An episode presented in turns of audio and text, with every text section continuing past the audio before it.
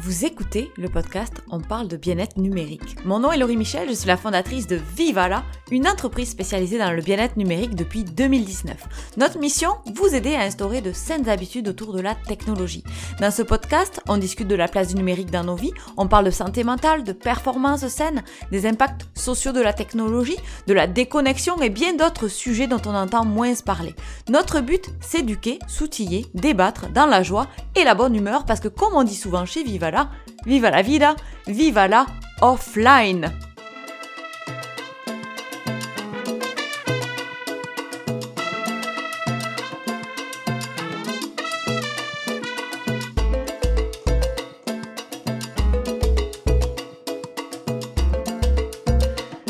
Avez-vous déjà entendu parler de temps blanc? Ça sonne bien, n'est-ce pas? Est-ce que ça vous inspire des temps blancs? J'ai une invitée très spéciale aujourd'hui avec qui on va discuter de ce fameux temps blanc.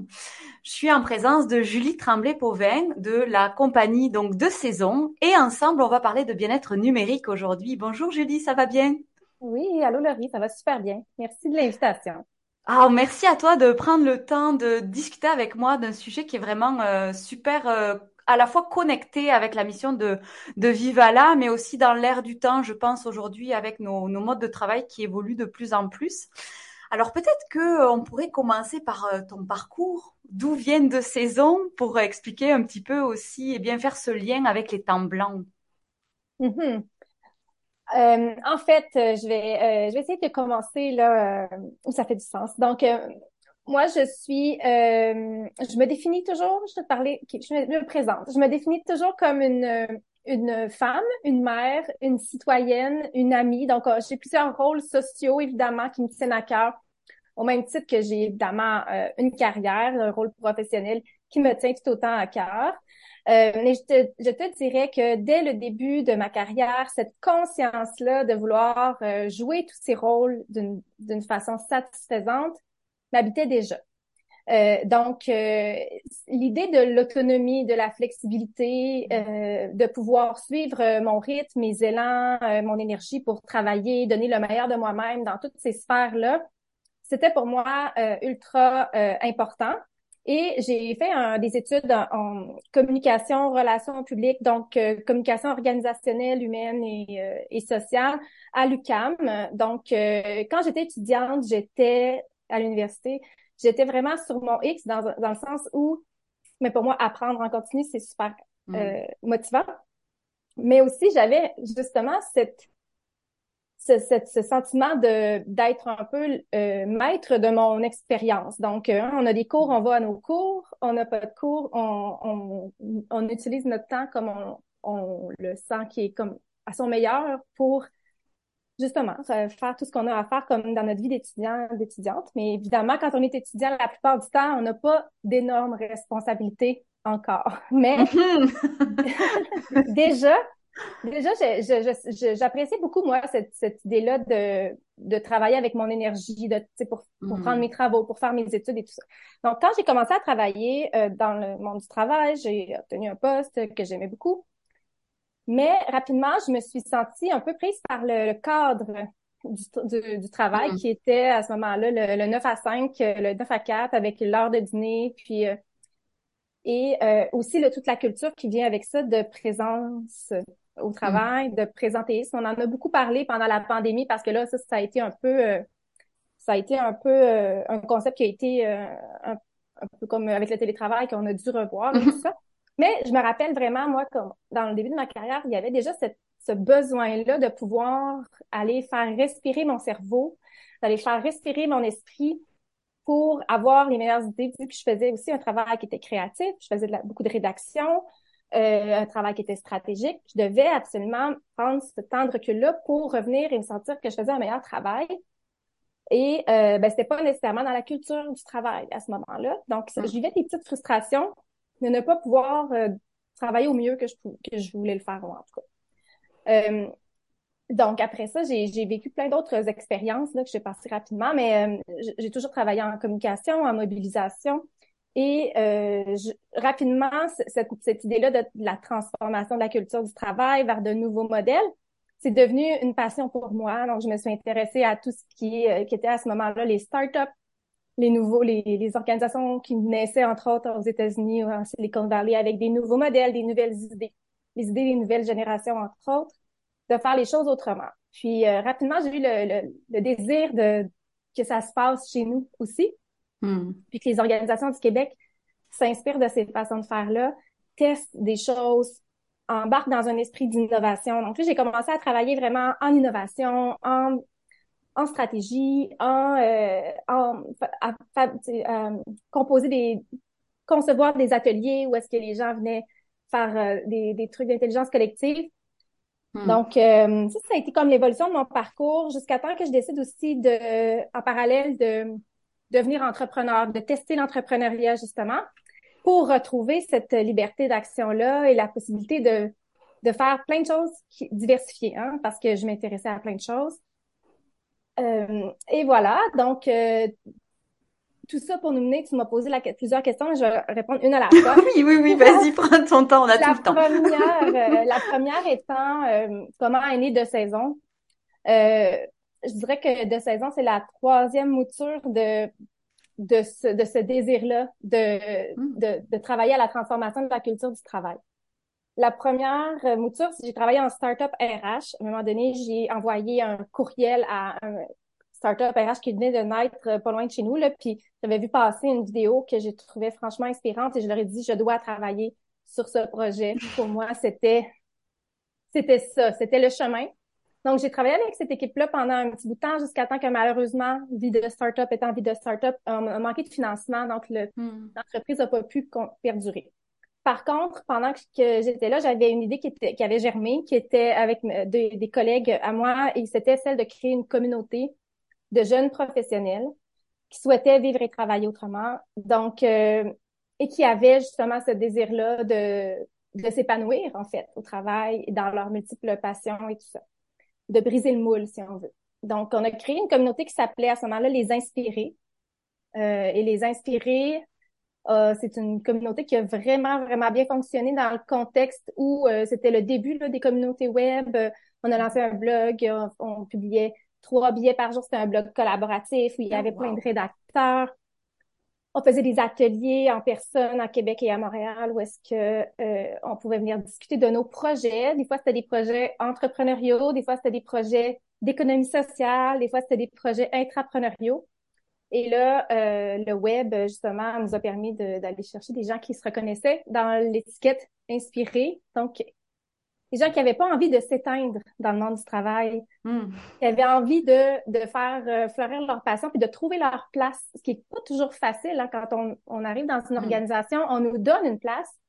Ouais. Mais ça veut pas dire que ça représente tout ce qu'on est puis tout ce qu'on a le goût de faire. Donc, c'était beaucoup dans cet esprit-là de l'épanouissement au travail, de, de l'innovation aussi, amener des nouvelles idées, changer les façons de faire, amener euh, contribution sociale, impact social, c'est des thèmes qui revenaient. Donc, ça a été euh, un sideline, c'était pas une entreprise en soi, c'était vraiment comme un projet de communauté pendant quelques années, jusqu'à ce que ça devienne une grosse charge de travail, parce que là, on est quelques années plus tard, on a des enfants maintenant, des, des emplois plus prenants. Et euh, ben là, tu sais, les implications, à un moment donné, on devient un peu saturé. Et donc, on a comme décidé que c'était la fin pour les inspirer, puis que l'époque, la belle époque était passée, si on veut. Et euh, ça n'a pas pris comme plus de quelques semaines avant que je me dise oui, mais moi, j'ai encore, envie de travailler avec ces gens-là, j'ai encore envie de travailler à, faire avancer ces idées-là. Donc, euh, à ce moment-là, j'avais vraiment envie de, de tester d'aller au bout de, de, mon, de ma vision de qu'est-ce, qu'est-ce, quel serait un modèle de saine performance, quel serait un modèle mm. d'organisation du travail qui supporterait la santé durable, qui, la santé sociétale aussi, si on veut, pour qu'on puisse mm-hmm. jouer tous nos rôles sociaux? Euh, et quel serait un modèle qui me conviendrait à moi, dans le fond, tel comme je me connais, puis que je pense qu'il pourrait peut-être devenir un modèle pour d'autres organisations, pour le bénéfice de mes pairs, finalement, parce que je me souviens à cette époque que j'avais beaucoup d'amis en arrêt de travail qui étaient là, qui avaient comme atteint, atteint le, le mur là, du, du trop, du trop plein, mm-hmm. trop de responsabilités, trop de projets, trop de désirs, trop de, tu sais, on veut tout faire, tout mm. réussir. on veut, c'est le faux mot, on veut rien laisser aller. Donc, tu sais, on est plein d'enthousiasme, plein d'ambition, plein de, d'espoir qu'on va réussir à tout faire jusqu'à temps qu'on se rende compte que, ben, peut-être que notre, euh, notre liste est, pas tout à fait réaliste ou peut-être qu'on y arrivera pas seul ou tout en même temps. Donc, euh, moi, j'avais vraiment, j'étais, j'en étais là aussi un peu dans ma vie. J'ai voulu rééquilibrer les priorités. Euh, et euh, me, j'avais, c'était après une, réflexion aussi, euh, un, congé parental, pendant lequel mm. j'avais quand même beaucoup réfléchi justement à ma définition du succès. Puis que ça allait mm. changer, évidemment, un petit peu. ah, c'est très important, oui, cette, cette fameuse définition du succès. Oui, c'est ça. Vas-y, vas-y, je voulais pas te continuer. Ben non, c'est ça. Puis, euh, ben oui, ben, je veux dire, euh, on, on achète à quelque part la définition du succès que la société nous, nous, nous vend. Mm-hmm. Culturellement, on, se, on a une, la culture fait euh, la promotion d'une certaine définition du succès qui est, mm-hmm. comme on disait tantôt, parfois un peu irréaliste ou en tout cas, peut-être qu'elle n'est pas la nôtre ou elle est, à un moment donné arrive un moment où elle n'est plus la nôtre. Puis je trouve que mm-hmm. c'est important de se questionner. Puis euh, c'est ça. Puis euh, j'étais aussi, puis tu sais, dans cette idée du succès, là, il y a les médias sociaux qui nous font miroiter aussi euh, mille possibilités. Ce qui fait, quand je disais tantôt le trop, euh, c'était un mélange de tout ça, de, de, de définition du succès tel que je l'avais envisagé, moi, dans, ma naïveté mm. de jeune professionnelle euh, qui voulait tout faire, mais aussi euh, tel que la société me le véhiculait à travers la, la culture, à travers le discours, à travers les, les, les médias, puis aussi tout ce qui est médias sociaux, donc tout tout, tout ce qu'on voit puis qu'on veut faire sur les médias sociaux sur, et que, que là, finalement, tu sais, on n'arrive plus à faire rentrer tout ça dans notre horaire. Puis encore aujourd'hui, c'est moi, ça, ça s'est arrivé en 2016, 2017, 2018, mais il y en a plein qui le vivent aujourd'hui, ça, ce, ce constat-là de ouf, euh, c'est, c'est trop. Tu sais, je, je, je veux plus tout ça, je, je, je, pas, pas ça ma définition du succès. Donc, euh, de saison est né comme ça. Puis l'objectif, c'était vraiment d'incarner ce modèle-là pour nous et euh, de, de, faire la promotion de la santé durable au travail, de la santé mentale positive au travail, puis de nouvelles façons de faire pour euh, de développer collectivement le courage de, de, travailler autrement, de vivre autrement pour la santé des individus, des organisations aussi, et de la collectivité dans son ensemble. Tu sais, je pense que vraiment, on, est, on s'inscrit dans une mouvance qui maintenant est évidente, là, mais c'était avant la pandémie quand même. Mm-hmm. Fait qu'on était un peu précurseur dans le sens où euh, on pensait pas travailler, on pensait travailler avec des petites organisations qui seraient comme un peu, comme nous, un peu euh, avant-gardistes. Mm-hmm. Mais rapidement, la pandémie a comme amené ces questions-là parce que vraiment, elles étaient déjà présentes. Tout, tout, ces, tout ce que je nomme là, comme enjeu, c'était déjà présent. Ça a comme explosé avec la mm-hmm. pandémie. Ça a été mis au grand jour et tout ça. Donc, on a pris le choix de, de, de s'en occuper. Euh, collectivement. Donc, euh, c'est un peu ça le parcours des dernières années de mon côté. Euh, et c'est pour ça qu'on a créé de saison pour, pour de façon individuelle, c'était vraiment pour pouvoir être sur mon X dans un certain sens, pour mm. pouvoir contribuer à la cause qui me tenait à cœur, pouvoir partager mes connaissances, partager mes, travailler avec mes forces, puis jouer les rôles sociaux que je voulais vivre à travers le travail, donc organiser le travail d'une façon qui soit satisfaisante. Et euh, voilà. Sinon, un petit bout de mon parcours que je voulais te partager parce que tu sais que Vivala, tu aimes parler d'hyperconnectivité, évidemment. Euh, je sais pas. En tout cas, euh, dans le fond, euh, quand dans la, la, le même moment où j'ai décidé de, de fonder de saison, quand je me souviens d'un soir où je me disais, je le fais-tu, je le fais-tu pas? je le fais-tu, je le fais-tu pas, là? Tu sais, genre, je sentais que c'était là, il fallait que je le, tu sais, c'était là, là. Mais, en même temps. Il y a le saut à faire. il y a le saut, il y a le saut, je comprends. Tu passé par là, hein? oui. T'as, as des enfants, t'as une famille, t'as une, t'as comme tout, t'as des collègues, t'as, t'as tout ça, puis là, faut que tu prennes la décision à un moment donné. Euh, en fait, c'était comme un an, je pense, avant que je me, que, que l'entreprise sorte. Mais, à un moment donné, j'ai eu besoin de faire de la place. Mm. J'ai eu besoin de, de me dire, si je veux le faire, il faut que je donne de l'espace à ce projet-là parce que tel que ma vie était là, j'avais pas d'espace. Puis euh, la première chose que j'ai faite, c'est fermer mes médias sociaux. Mm-hmm. Je me suis dit pendant un an, parce que j'étais quand même une, une fille de com toujours, donc j'ai toujours été comme quand même au fait des médias sociaux, assez active euh, et aussi adepte. Là, j'aimais beaucoup certains réseaux sociaux, euh, mais en même temps j'avais eu, j'ai comme eu besoin de vivre ça, de juste avec moi-même, puis de me couper aussi de toute interférence, toutes les influences là que qui auraient pu m'amener ailleurs ou me distraire ou mm-hmm. me faire douter ou peu importe. Donc, euh, pendant, j'ai fait une expérience. Je le voyais vraiment comme une expérience de couper tout, de fermer tous mes médias sociaux pendant un an. Euh, ça a duré un Quand tu dis médias sociaux, donc c'était vraiment, bah, tu travaillais pas avec, c'était vraiment ta sphère personnelle. Oui. C'est ça? Ah oui, oui, oui, c'était personnel. Euh, moi, je, dans mon rôle de, j'étais stratège, donc je, je j'étais pas stratège de ça. les médias sociaux. Non, j'étais vraiment au niveau plus des marques et des, des organisations. donc non, je, je touchais pas aux médias sociaux dans mon travail, vraiment pas directement. Euh, donc, euh, je, oui, d'un point de vue personnel, c'est vraiment, je passais quand même beaucoup de temps à, à scroller. Tu sais, je trouvais que c'était un peu une façon de de de de, de, de vivre un peu mon mon, mon, mon malaise ou mon euh, mm. mon ambivalence. En fait, souvent c'était un geste un peu compulsif pour essayer de m'apaiser ou de me changer les idées. Mais finalement, euh, c'est ça, j'ai décidé de de me couper de tout ça puis de, de juste créer l'espace pour travailler sur mon projet. Puis ça a été une belle expérience sociale aussi de, de prendre du recul. ce que j'allais te poser comme question, comment ton entourage a, pris ta décision de se couper des réseaux sociaux? Ben, mon entourage, euh, il y a personne qui a réagi vraiment. En fait, euh, tu sais, dans les, dans les, parce que moi, j'étais quand même assez active sur Instagram. Puis mm-hmm. j'étais dans une, j'avais des liens avec des personnes que je connaissais pas de, du quotidien nécessairement, mais avec qui j'échangeais quand même. Mais en même temps, j'avais une certaine pression de performance. Euh, j'avais mm-hmm. beaucoup de choses dont je voulais parler, mais je trouvais pas les mots, je trouvais pas la façon, puis je trouvais pas le temps de faire. Donc j'avais comme un peu toujours une petite voix dans ma tête qui j'ai eu besoin de fermer certaines portes. Dire ah, ça, je, je serai plus sur les médias sociaux, donc je penserai plus à quoi poster, quoi mm-hmm. dire, quoi, de, comment exprimer ce que je veux exprimer. j'ai comme fermé ce canal-là pour pouvoir concentrer mes énergies puis ce que toute mon expression, tout ce que je voulais exprimer ailleurs dans mon projet plutôt. ça a été vraiment ça. Puis les réactions, ben je te dirais que proche de moi, les gens, je suis même pas sûre qu'ils s'en sont rendus compte. Ils disent, oh, t'as pas fait de, de pause des médias sociaux. oui, j'ai fait une pause des médias sociaux. Vraiment, là, j'allais pas voir, tu sais, je pense que sur un an, je suis allée voir cinq fois peut-être euh, mais notes, si j'avais, des fois, là, je passais, mm-hmm. puis il fallait que je passe par le navigateur. Fait que, je suis vraiment pas allée souvent voir ce qui se passait sur les médias sociaux. Ça m'a vraiment permis de, c'est ça, de, de, de, de, prendre un peu de recul aussi sur, euh, sur, sur mon, mon utilisation et sur leur influence des médias sociaux sur ma vie aussi. J'ai pu prendre un recul là-dessus.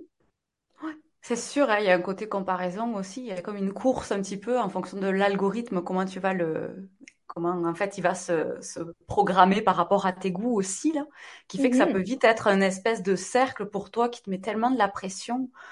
Donc euh, oui, et puis de façon insidieuse parce que moi c'était une question de c'était plus c'était pas il faut je dois c'était je veux donc mhm. j'avais comme ah, mhm. moi aussi je voudrais je voudrais je voudrais à quelque part tu sais ça quand on parlait de, du trop moi ça contribuait beaucoup au trop euh, alors j'ai eu besoin euh, pour me concentrer sur sur ce que je voulais vraiment faire de, de de faire de l'espace. Puis ça m'amène à faire le lien avec ton autre question sur le temps blanc. Ce que c'est le temps mm-hmm. blanc? Ben pour moi, c'est clairement ça. Le temps blanc, c'est le, le, le, temps de recul mm. qu'on peut prendre.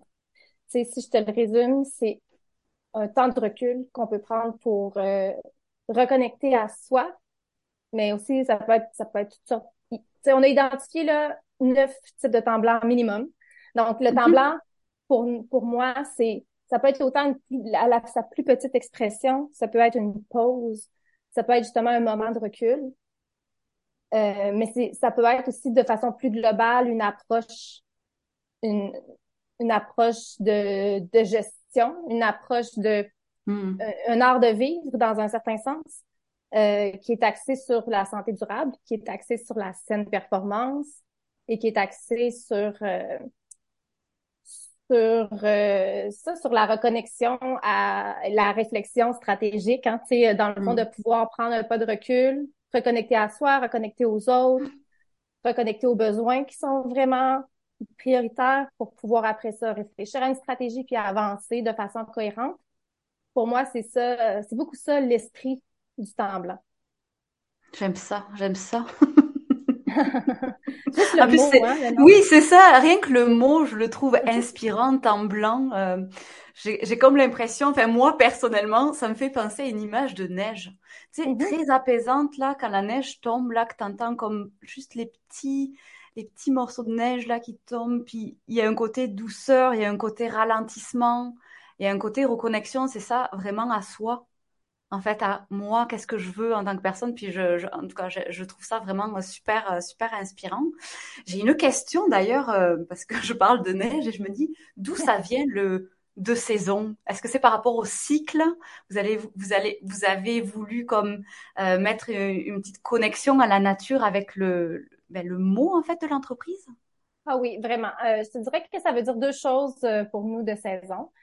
Premièrement, c'est sûr que le désir à la base était de reconnecter notre vie à la nature, au rythme naturel des choses.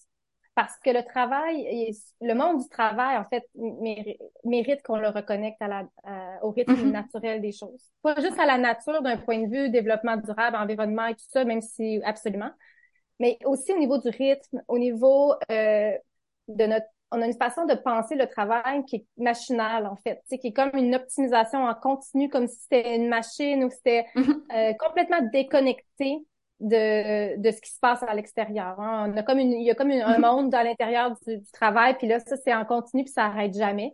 Alors que euh, quand on sort dehors, puis c'est physiquement même, parfois, on va travailler, on est dans un édifice, on voit presque pas dehors, on mm. est déconnecté, les fenêtres s'ouvrent pas, on est comme complètement déconnecté du monde extérieur. Puis là, on sort à la fin de la journée, puis on se lève la tête, puis on fait oh, mais j'avais même pas vu quel temps il faisait. Ouais. Euh, je sais même pas on est quelle période de l'année. Euh, mm-hmm. parce que pour certaines, pour plusieurs personnes, c'est en continu. Là, je me souviens même que, tu sais, euh, quand t'as pas d'enfants, quand t'es pas connecté au rythme, disons, de l'école, des fêtes, mm. tout ça, tu sais, ça peut être facile de juste dire ben chaque semaine est une semaine. Tu sais j'ai j'ai pas c'est le travail qui rythme mon ma vie mais le travail est pas mal en continu sauf peut-être dans la période des fêtes de fin d'année qu'il y a des parfois des ralentissements. Mais sinon c'est les vacances c'est un peu n'importe quand. Donc c'est toujours pareil. Puis euh, ben ça c'est l'humain et pas appartient pas au monde du travail au monde de la machine. Il appartient au monde naturel donc, on fait, mhm. on, est un organisme naturel, au même titre qu'une plante, qu'un arbre, qui va mhm. passer à travers les saisons, qui va passer à travers des stades.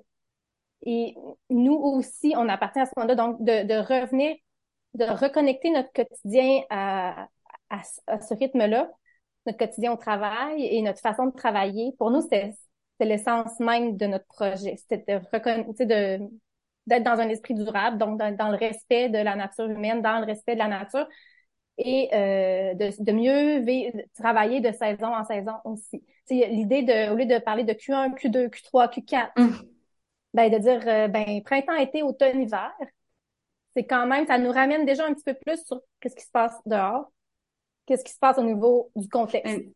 Oui, puis pour nous aussi, hein, parce qu'on a aussi des cycles dans notre énergie on le voit l'automne là, euh, la luminosité qui est euh, moins élevée qu'en été. Donc il y a, tout un, tas de choses en effet qu'on s'est on, s'est complètement déconnecté de notre euh, de, de, nos de nos corps, de nos cycles naturels comme tu le mentionnes. Puis je, trouve ça vraiment très pertinent de aider à nouveau les personnes et les organisations parce que c'est les deux mm-hmm. les deux vont ensemble pour que ça fasse cette espèce d'impact qu'on veut avoir dans le monde et puis dans le dans notre société. Mm-hmm. De se donner la permission de, de reconnecter, de revenir à notre nature humaine, puis de se donner la mm-hmm. permission d'être humain. Moi, je pense que c'était aussi beaucoup dans la vision de deux saisons de se donner la permission d'être des humains, de passer justement par des saisons différentes, de passer mm-hmm. par des moments où on a plus d'énergie, où est-ce qu'on en a moins, euh, ou est-ce que justement on est dans une période de notre vie qui va être plus prenante personnellement, si on est euh, parent ou aidant naturel aussi, on vit quelque chose dans notre vie personnelle, bien, c'est normal qu'on soit pas toujours égal au niveau de notre, disponibilité, au niveau de notre énergie. Puis si on veut, tu sais, même, ça va même jusqu'à dire, si on veut des sociétés qui roulent bien et qui sont saines, il faut qu'on puisse s'impliquer socialement. Puis si le travail prend toute la place, comme c'est le cas présentement, on ne peut pas jouer ces rôles sociaux-là de d'aider mm-hmm. notre voisin, de, de, de, juste s'impliquer dans des causes sociales ou de faire du bénévolat ou peu importe. Mm-hmm il y a des gros enjeux par rapport à ça au Québec, là, parce que les jeunes font beaucoup moins de bénévolat que les plus vieux. Ah, il y a comme tout un équilibre social qui doit être rétabli aussi à travers les besoins humains et la reconnaissance de ces besoins-là. Puis je te rappelle qu'on était aussi dans un dans un, contexte de de, de, tout ce qui était santé mentale, épuisement. Euh, j'avais beaucoup d'amis en burn-out. Moi-même, j'ai passé mm. par une période d'épuisement émotionnel et euh, psychologique. Donc, euh, tout ça faisait partie de, de, l'équation de, de, notre vision du monde du travail tel qu'on souhaitait qu'il évolue. Euh, et euh, il y a aussi toute la notion d'actualité, parce que quand on dit quelque chose est de saison, mais quelque chose est d'actualité. Mm. Pour moi, tu sais, comme stratège, ah comme personne qui est à l'affût des, des enjeux d'actualité, c'est quand même une signification importante, parce que c'est comme un rappel de s'attaquer aux enjeux qui sont d'actualité, même si c'est pas encore mainstream, même si c'est pas encore comme la mode, même si c'est pas, tu sais, on est, on ça arrive, ça arrive. ça s'en vient, ça s'en vient. Mais oui, tout à fait. Ah oui, j'aime ça. J'avais pas pensé, tu vois, à cette notion-là de ces deux saisons. C'est, c'est comme, oui, oh, j'aime ça, j'aime ça. Tu vois, j'ai bien fait de poser la question. Hein. Ben oui, J'en apprends encore avec ce, avec notre conversation aujourd'hui. J'aime ça. Excuse-moi, je voulais pas te, te couper. T'étais dans le, dans la passion du mot là, mais euh, je, je, voulais vraiment relever ça parce que j'aime beaucoup le fait, en effet, de, de, de mentionner le, ces deux saisons. Euh, J'aime ça. Admettons qu'on a des personnes qui nous écoutent et qui veulent intégrer des temps blancs dans leur vie. Par comment comment vous les accompagnez? Par où on peut commencer? Oui. Ben, en fait, nous, chez De Saison, on, on a vraiment cette, cette intention-là d'abord d'éveiller. Je pense un peu comme si toi tu le fais. Mm-hmm. On va aller éveiller dans beaucoup avec des contenus. Euh, on a des contenus grand public, on a un magazine web, on a des balados, on a plein de choses qu'on a fait pour éveiller les, les, puis pour nourrir les gens qui ont soif aussi d'entendre parler de ces mm-hmm. thématiques-là. Puis on, on, fait aussi des conférences euh, d'éveil dans les organisations. Donc euh, on va parler de temps blanc, on va on va parce que en fait, je peux vous je vais vous donner aussi après ça des trucs sur comment comment l'appliquer dans votre vie, dans votre quotidien hein, comme individu, mais rapidement, euh, je me rappellerai toujours d'une amie qui, euh, qui, avait eu un arrêt de travail, qui était revenue au travail, puis là, elle était revenue avec sa, son petit coffre à outils plein de, de petits trucs que son psychologue lui avait donné. Mais là, là, elle, elle se levait, puis elle prenait des pauses, collations, puis, puis là, tout le monde autour continuait à travailler de la même façon. Puis là, elle, elle ah. essayait d'incarner ces trucs-là, mais elle était comme toute seule, là, à, à, elle était comme un peu outsider à vouloir prendre soin d'elle. Parce qu'elle avait, elle avait cette conscience-là, tu sais. Fait on fait ces conférences-là d'éveil pour justement normaliser des nouvelles pratiques, mm. pour que ça devienne pas juste justement une charge individuelle de changer ses habitudes, mais que ça devienne un mouvement dans l'organisation. Ça devienne quelque chose qui un défi. Ah ouais, dès qu'on va dans l'organisation puis qu'on parle de temps blanc, ben tout le monde sait c'est quoi. Fait qu'à partir de là, si quelqu'un dit ben là oui, je suis en temps blanc ou je me mets un temps blanc, ben, il y a une référence commune qui fait que euh, c'est déjà d'ores et déjà plus accepté, puis on comprend mieux c'est quoi. Euh, donc, euh, on fait ça, on fait de l'éveil, ça c'est comme une dans les organisations, c'est bien important pour nous. Sinon, on a aussi la formation au modèle temps blanc qu'on offre sur une base individuelle, qui est, qui quand même, parce que comme je te disais tantôt, le, le mot temps blanc, d'ailleurs, que c'est un mot qu'on a qu'on a inventé là, dans le sens où notre notre concept, on, on l'a on est parti d'une idée qui était, dans le fond, euh, le concept de white space. Hmm.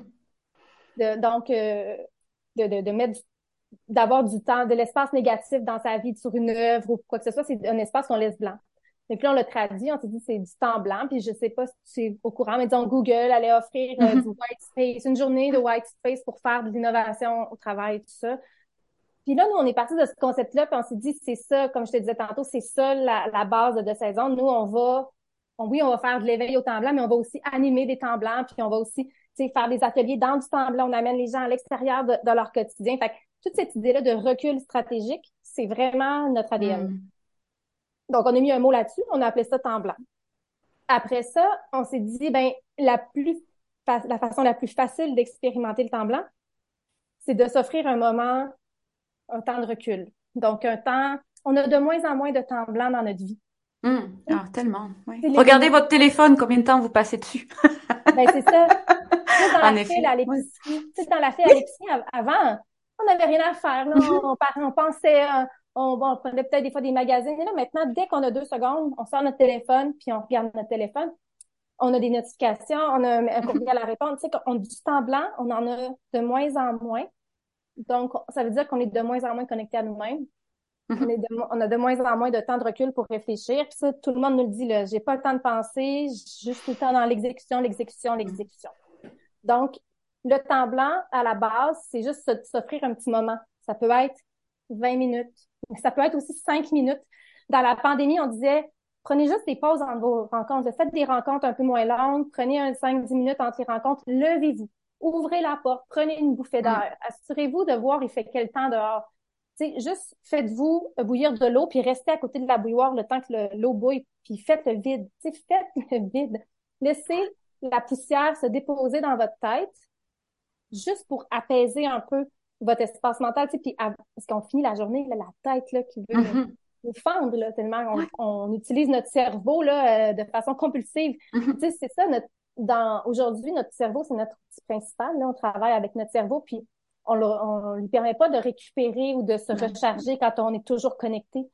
Puis c'est ça qui est dangereux, finalement. Je sais que, tu sais que je sais que t'en parles, puis tout ça dans, tes, dans des trucs, mais fait que c'est ça, tu sais, je trouve que la récupération mentale, c'est super important. Fait que ça commence par des, des petites habitudes comme ça. Euh, on dit que 20 minutes en nature, sans distraction, vient vraiment apaiser le taux de cortisol dans le sang. C'est que physiquement, ça vient diminuer notre stress.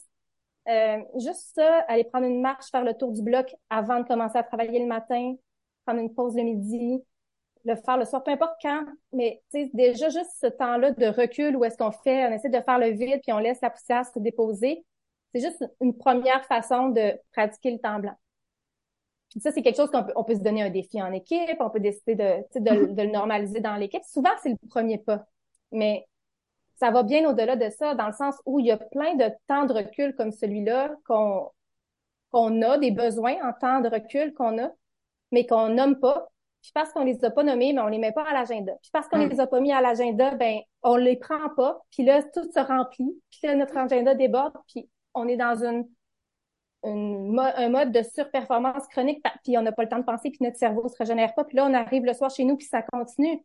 Parce que mm-hmm. souvent, dans bien des organisations, les courriels continuent de rentrer.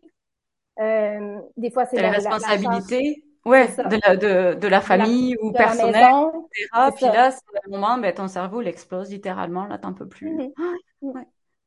C'est super. Euh, écoute, merci beaucoup pour euh, tous ces, ces partages. J'espère que ça va avoir vraiment motivé beaucoup de personnes à passer un, un temps blanc peut-être à la suite de cet épisode de post podcast. Euh, je vais mettre toutes vos informations dans la description de cet euh, épisode. Un immense merci Julie pour euh, cette conversation super inspirante. Vraiment, je pense qu'aujourd'hui on y est, on y est dans ce mouvement. je pense que d'ailleurs nos deux entreprises en font partie et je suis très contente d'ailleurs de, de, de, eh bien, de travailler, j'ai envie de dire, avec vous à côté oui. à ce changement, à ce mouvement parce que c'est ça, c'est très important. Je pense aujourd'hui nos tu le mentionnais, on, a eu un, gros éveil pendant la pandémie. Il y a eu aussi beaucoup de transformations dans nos modes de travail dernièrement. On travaille beaucoup plus sur les ordinateurs. Il y a, des choses qui ont beaucoup évolué, puis nos modes de travail n'ont pas évolué depuis trop de temps. Donc, je pense qu'on est dans cette, ce secouage-là un petit peu de nos, euh, nos façons de, de, vivre et de travailler. Donc, euh, merci, merci. Ben, merci à toi. Hein. On dit souvent, on, s'est déjà dit, euh, Laurie, que notre rêve était d'être dans la même programmation. A un atelier euh, conférence avec Vivala, un autre avec De Saison. Oui on lance, on lance ça dans l'univers à qui nous entend aujourd'hui. C'est certain que ça ferait une tellement belle collaboration de mêler nos deux expertises euh, très enrichissant pour l'équipe euh, qui aura euh, l'opportunité en effet de, de vivre cette expérience-là. Je, je, nous le souhaite pour si c'est pas 2023, 2024, on laisse ça, c'est ça, dans nos têtes. Merci beaucoup Julie, puis à bientôt. À bientôt. Merci d'avoir écouté cet épisode. Je vous retrouve mercredi prochain pour de nouvelles aventures. Je suis toujours curieuse de savoir ce que vous pensez du sujet qu'on a traité aujourd'hui, alors n'hésitez pas, vous avez nos coordonnées dans la description Vous pouvez venir partager vos impressions. Vous pouvez également laisser des étoiles et des commentaires à propos de ce podcast, partagez à votre entourage parce que ça nous aide à diffuser nos réflexions sur cet enjeu sociétal qu'est l'hyperconnectivité, la déconnexion, bref, la gestion du numérique en général. Moi, je vous dis vive à la offline, à la semaine prochaine.